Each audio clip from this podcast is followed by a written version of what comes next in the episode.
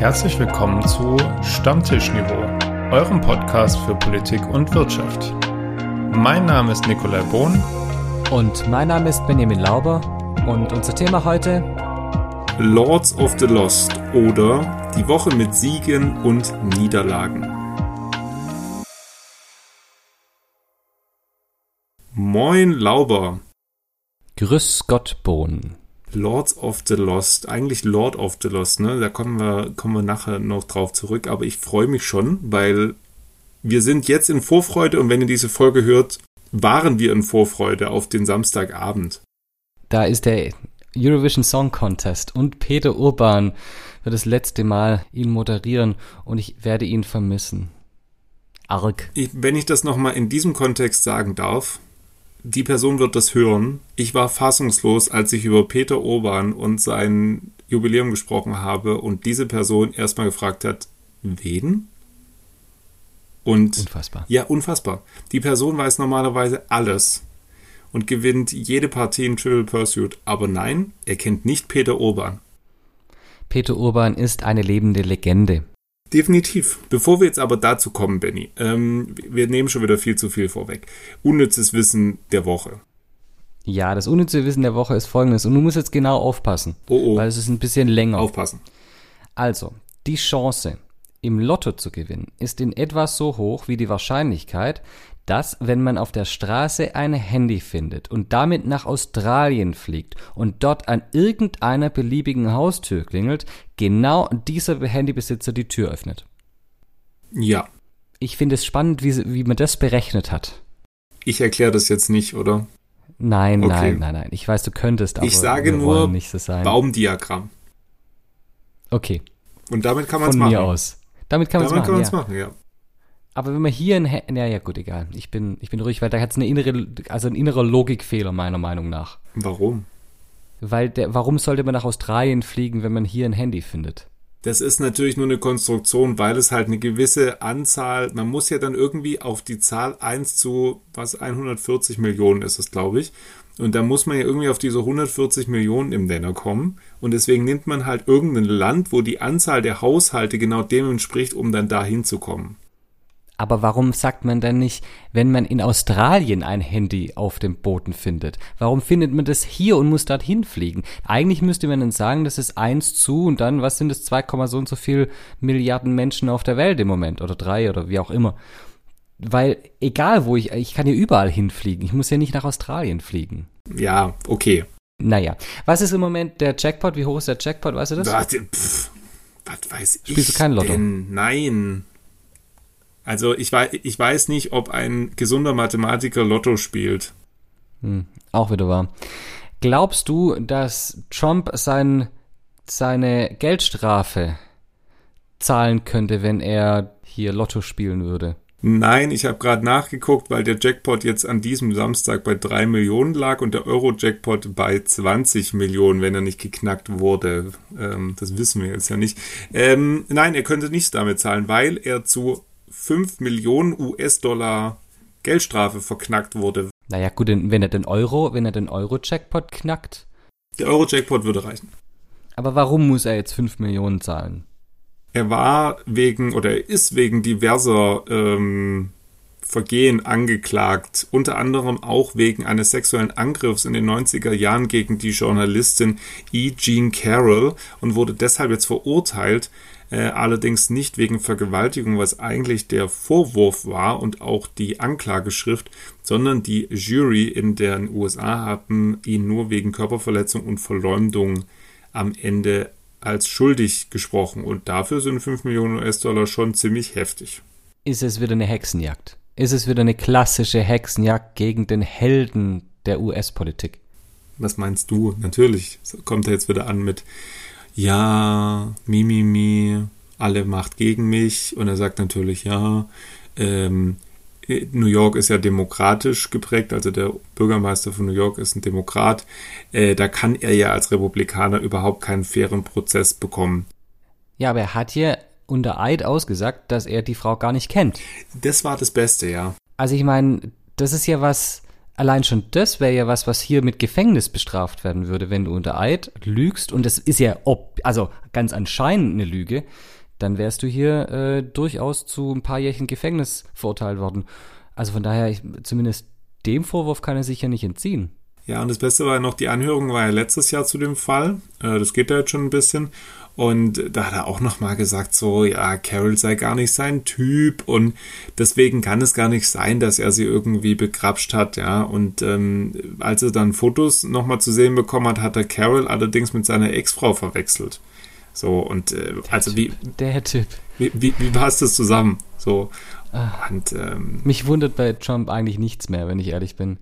Aber er wird sehr voraussichtlich äh, wird er der Präsidentschaftskandidat der Republikaner. Und ich sag dir ehrlich, ich glaube nicht, dass es ihn, dass diese Verurteilung ihn in irgendeiner Form stoppen wird oder auch nur irgendein Wähler oder eine Wählerin von ihm wegtreiben wird.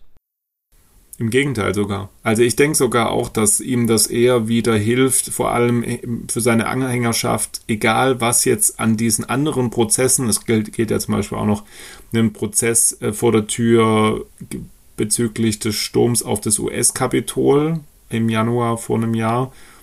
Naja, und je nachdem, wie das da ausgeht, wird er sicherlich nochmal verknackt werden. Und egal, was da passiert, seine Anhänger werden hinter ihm stehen, weiterhin fleißig Wahlkampfspenden an die Republikaner überweisen, weil sie eben wollen, dass Trump nochmal US-Präsident wird.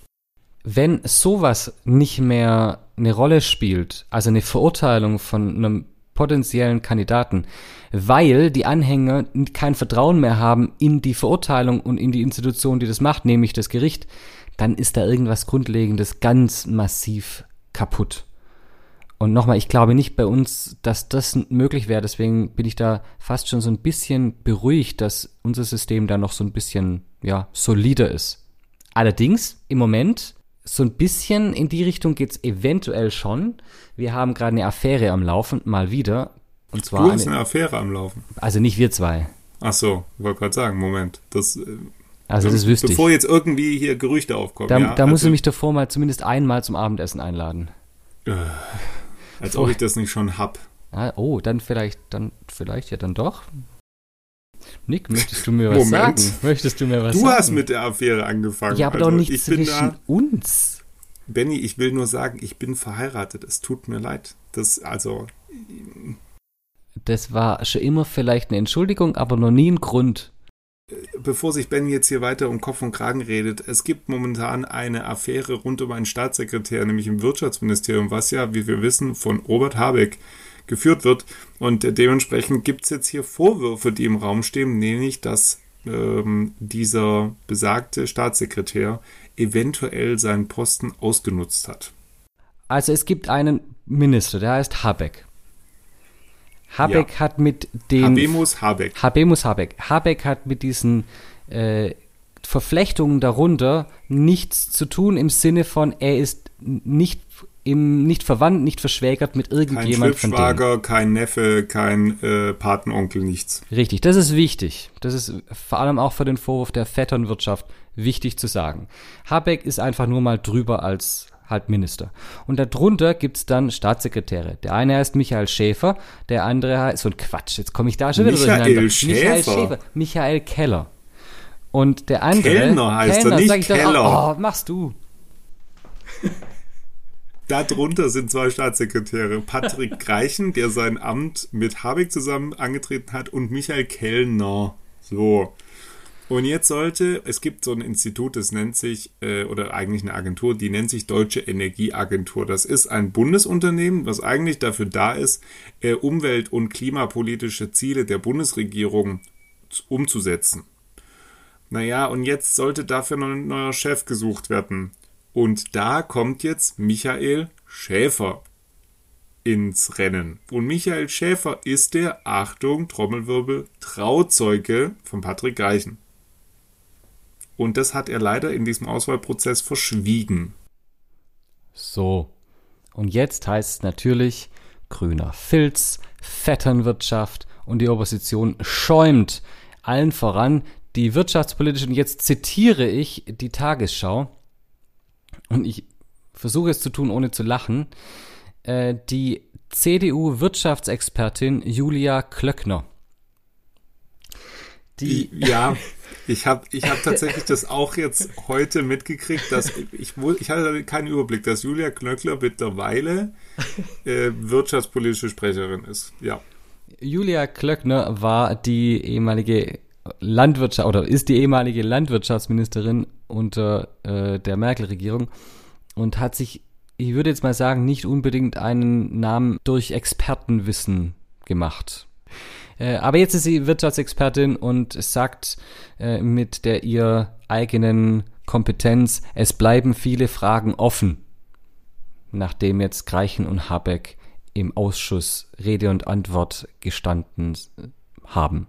Ich habe auch Fragen, weil ähm, wer sich auch da massiv eingemischt hat, warum nur hm, ein Schelm, wer Böses dabei denkt? Markus Söder, unser Sonnenkönig. Wir sind mittendrin im bayerischen Wahlkampf, weshalb sich Söder natürlich bei seiner ähm, fast schon nordkoreanisch anmutenden Abstimmung darüber, ob er Spitzenkandidat für die bayerische Landtagswahl wird und er tatsächlich 100% bekommen hat, hat er sich auch zu dieser gleichen Trauzeugenaffäre geäußert, nämlich äh, er spricht von grü grünem Filz, ja, ähm, von, äh, nicht von Korruption, aber zumindest eben von Klüngel und ähm, warnt die bayerischen Grünen da davor, nochmal einen entsprechenden Vorwurf gegenüber der CSU zu äußern, was man ja, ich sage jetzt mal ganz neutral gesehen, der bayerischen CSU die letzten 50, 60 Jahre immer mal wieder, glaube ich, wissenschaftlich belegt vorwerfen kann.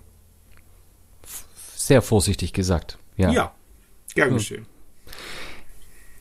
Unabhängig davon allerdings, was die CDU, CSU da jetzt in der Vergangenheit schon gemacht hat und wie sie jetzt damit Krokodilstränen in den Augen mehr oder weniger Habeck angeht, unabhängig von dem Ganzen, muss man schon sagen, so richtig souverän löst er das nicht. Greichen hat jetzt am Mittwochabend noch ähm, zwölf Tweets gebraucht, um sein Verhalten zu rechtfertigen. Also da ist einfach Twitter Quatsch da dafür. Ganz ehrlich, wenn man so ein Statement rausgibt, das hätte man auch irgendwie einfach auf der, weiß nicht, auf der Homepage veröffentlichen können. Nein, heutzutage muss man das auf Twitter veröffentlichen. Da hat er sich natürlich entschuldigt und so weiter. Das reicht aber der Opposition nicht, ähm, was man irgendwo ein Stückchen weit nachvollziehen kann, weil irgendwie, wenn wir ehrlich sind, also man kennt doch seinen Trauzeugen. Und irgendwie sollte man doch so viel Fingerspitzengefühl haben, um dann zu sagen, äh, können wir mal kurz darauf hinweisen, dass das mein Trauzeuge ist. Ähm, ich möchte mich aus diesem Verfahren einfach rausziehen. Das wäre irgendwie cleverer gewesen. Und auch jetzt danach, das Krisenmanagement ist eigentlich so ein klassisches, wir sitzen es aus und es gibt ein Bauernopfer, weil der, der Trauzeuge zieht sich jetzt zurück, der tritt diesen Leitungsposten eben nicht an. Äh, und danach machen wir ein bisschen weiter, bedauern es und sagen, Entschuldi, Entschuldi, und dann geht's weiter. Das ist nicht gut. Und es ist vor allem deswegen nicht gut, weil gerade die Grünen ja immer antreten, auch ein Stück weit aus dem moralischen High Ground raus, vom, vom hohen moralischen Ross. Und jetzt sagt Habeck, es reicht, dass ich öffentlich eine Schuld, beziehungsweise nicht mal eine Schuld, sondern dass ich öffentlich einen Fehler eingestehe und das ist schon, das reicht als moralische Entschuldigung für dieses, ja, ein Stück weit Fehlverhalten.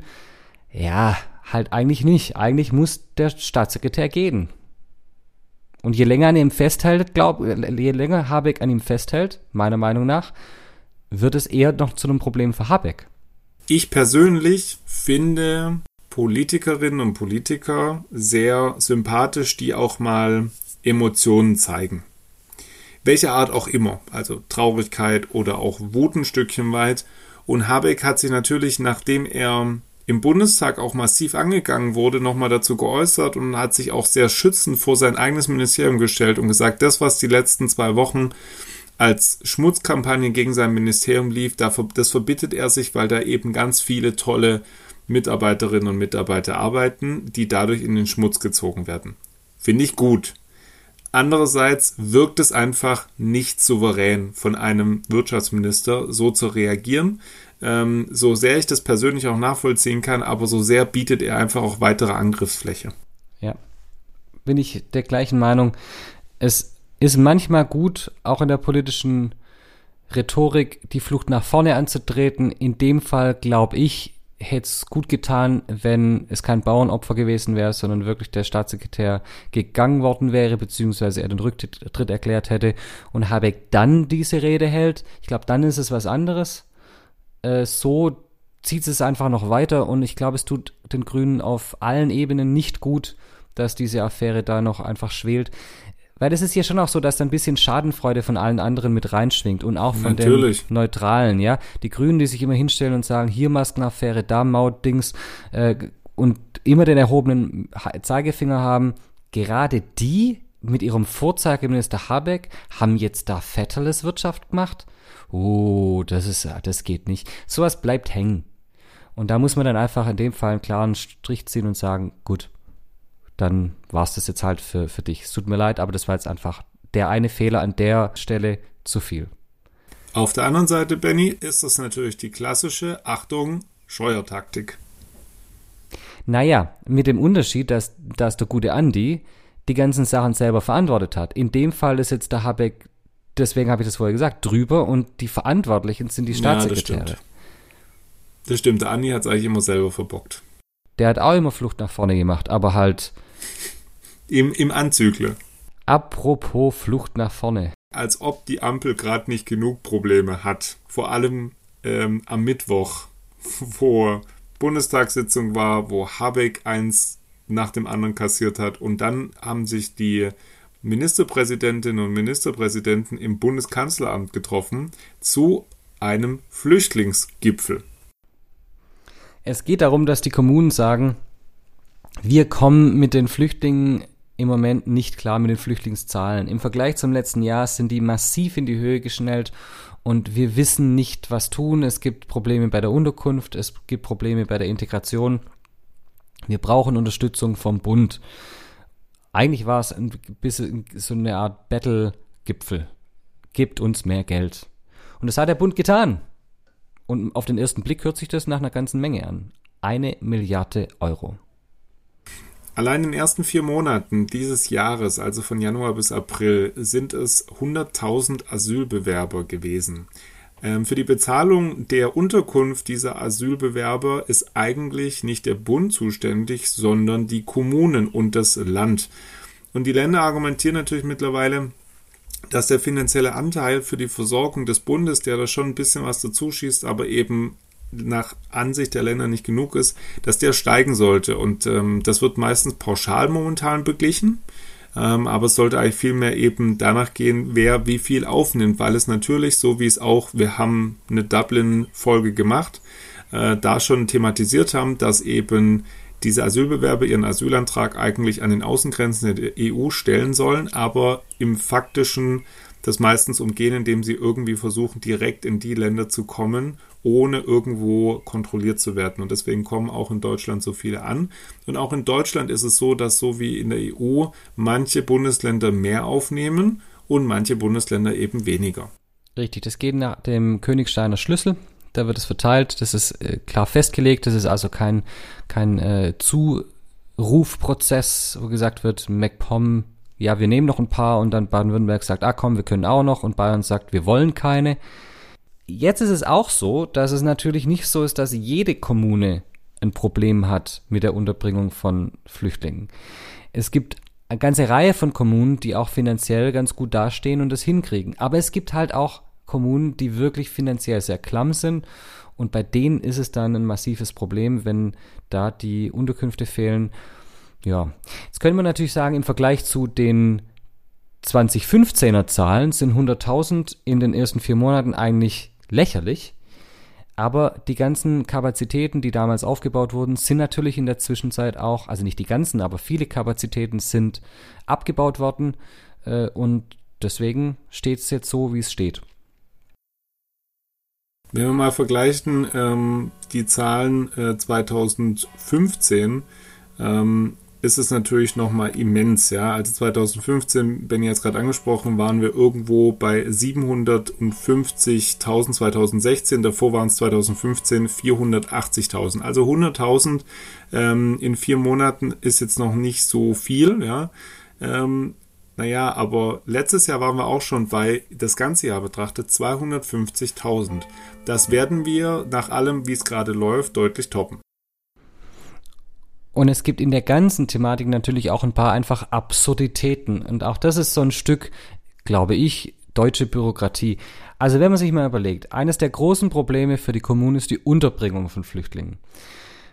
Jetzt ist es so, dass wir verschiedene Regularien haben hinsichtlich der Unterbringung. Nummer eins, alle, die nach Deutschland flüchten, müssen, in Klammer, Ausrufezeichen, Klammer zu, müssen in Erstaufnahmestellen untergebracht werden. Das heißt, angenommen, es kommt jetzt ein ukrainisches äh, Flüchtlingspaar und hat hier in Deutschland Bekannte oder vielleicht sogar Verwandte und könnte bei denen unterkommen, dürfen die das gar nicht, sondern sie müssen in der Erstaufnahmestelle unterkommen. Absurd wenn nach Ende einer von mir aus der, der, der Aufenthaltszeit ein Flüchtling eine Wohnung findet außerhalb seines Aufnahmebezirks, darf er die nicht antreten. Das heißt, er muss, angenommen jetzt ein Flüchtling äh, stellt seinen Antrag in Stuttgart, ja, in, dem, in der Region Stuttgart, dann muss er danach in Stuttgart weiter wohnen für, ich glaube, drei Jahre. Lege mich nicht ganz fest, aber ich glaube drei Jahre. Wenn er jetzt in Wuppertal eine Wohnung findet, darf der die nicht nehmen. Das ist völlig absurd. Und solche Sachen erschweren natürlich auch, dass Menschen aus der kommunalen Versorgung rausgehen und in die Selbstversorgung reintreten. Und da muss ganz dringend die Bürokratie äh, entschlankt werden. Dabei ist es doch in Wuppertal wahrscheinlich deutlich schöner zu wohnen als in Stuttgart. Aber das ist. Das halte ich äh, für ausgemachten Blödsinn. Äh, ich weiß nicht. Der einzige, von dem man in der ganzen Sache mal wieder nichts hört, ist unser Olaf. Muss man, muss man klar so konstatieren. Ich habe in den letzten Monaten kaum mal was von Olaf gehört. Und das ist, glaube ich, eines der zentralen Probleme gerade im Moment in der Ampelkoalition, dass eigentlich derjenige, der sie führen sollte, der eine Richtlinienkompetenz hat, im Moment abgetaucht ist. Ich glaube persönlich nicht, dass sich an diesem hanseatisch ruhigen, zurückhaltenden Stil im Wesentlichen etwas ändern wird. Was aber vielleicht kann man das so festhalten, eine der größten Schwächen der Ampelkoalition ist. Du hast es jetzt sehr schön, sehr positiv umschrieben. Ich möchte eigentlich sagen, Olaf is a bit lost. Er ist sozusagen Lord of the Lost. Und jetzt, meine lieben Freundinnen und Freunde und alle sonstigen, sind wir Kommt mittendrin. Ein völlig unpolitisches Thema. Völlig unpolitisch. Der Eurovision Song Contest war gestern. So muss man das ja jetzt formulieren, jetzt, wenn ihr das jetzt hört. Jetzt muss man das so formulieren, das ist richtig. Und alle wissen jetzt schon, also zumindest dass alle, die es interessiert, dass wir Letzte geworden sind. wir können nur, wir können nur spekulieren, ob das so sein wird, aber ich gehe stark davon aus. Uh, Lord of the Lost, wie, wie, wie kann man deren Musikstil beschreiben? Ich weiß es nicht. Es ist, es hat so ein bisschen was von Lordi irgendwie damals, die für Finnland, glaube ich, 2014 gewonnen haben. Oder ist es sogar schon das länger? länger oh Gott, ich werde alt. Ach du Scheiße, ich werde alt, du Halleluja. Gut, ich bin schon alt, davon abgesehen. Lordi ESC, die haben gewonnen 2006. Ach du Scheiße. Keiner von denen, also unser junges Publikum weiß nicht mehr, wer Lordi ist. Lordi war krass. Lordi, Lordi war, war, krass. Also wenn ihr, wenn ihr Bock habt, guckt euch bitte Lordi an. Und äh, ja, also ich finde schon, Lord of the Lost hat so ein bisschen was zu denen. Es ist so, die haben auch komische Kostüme an.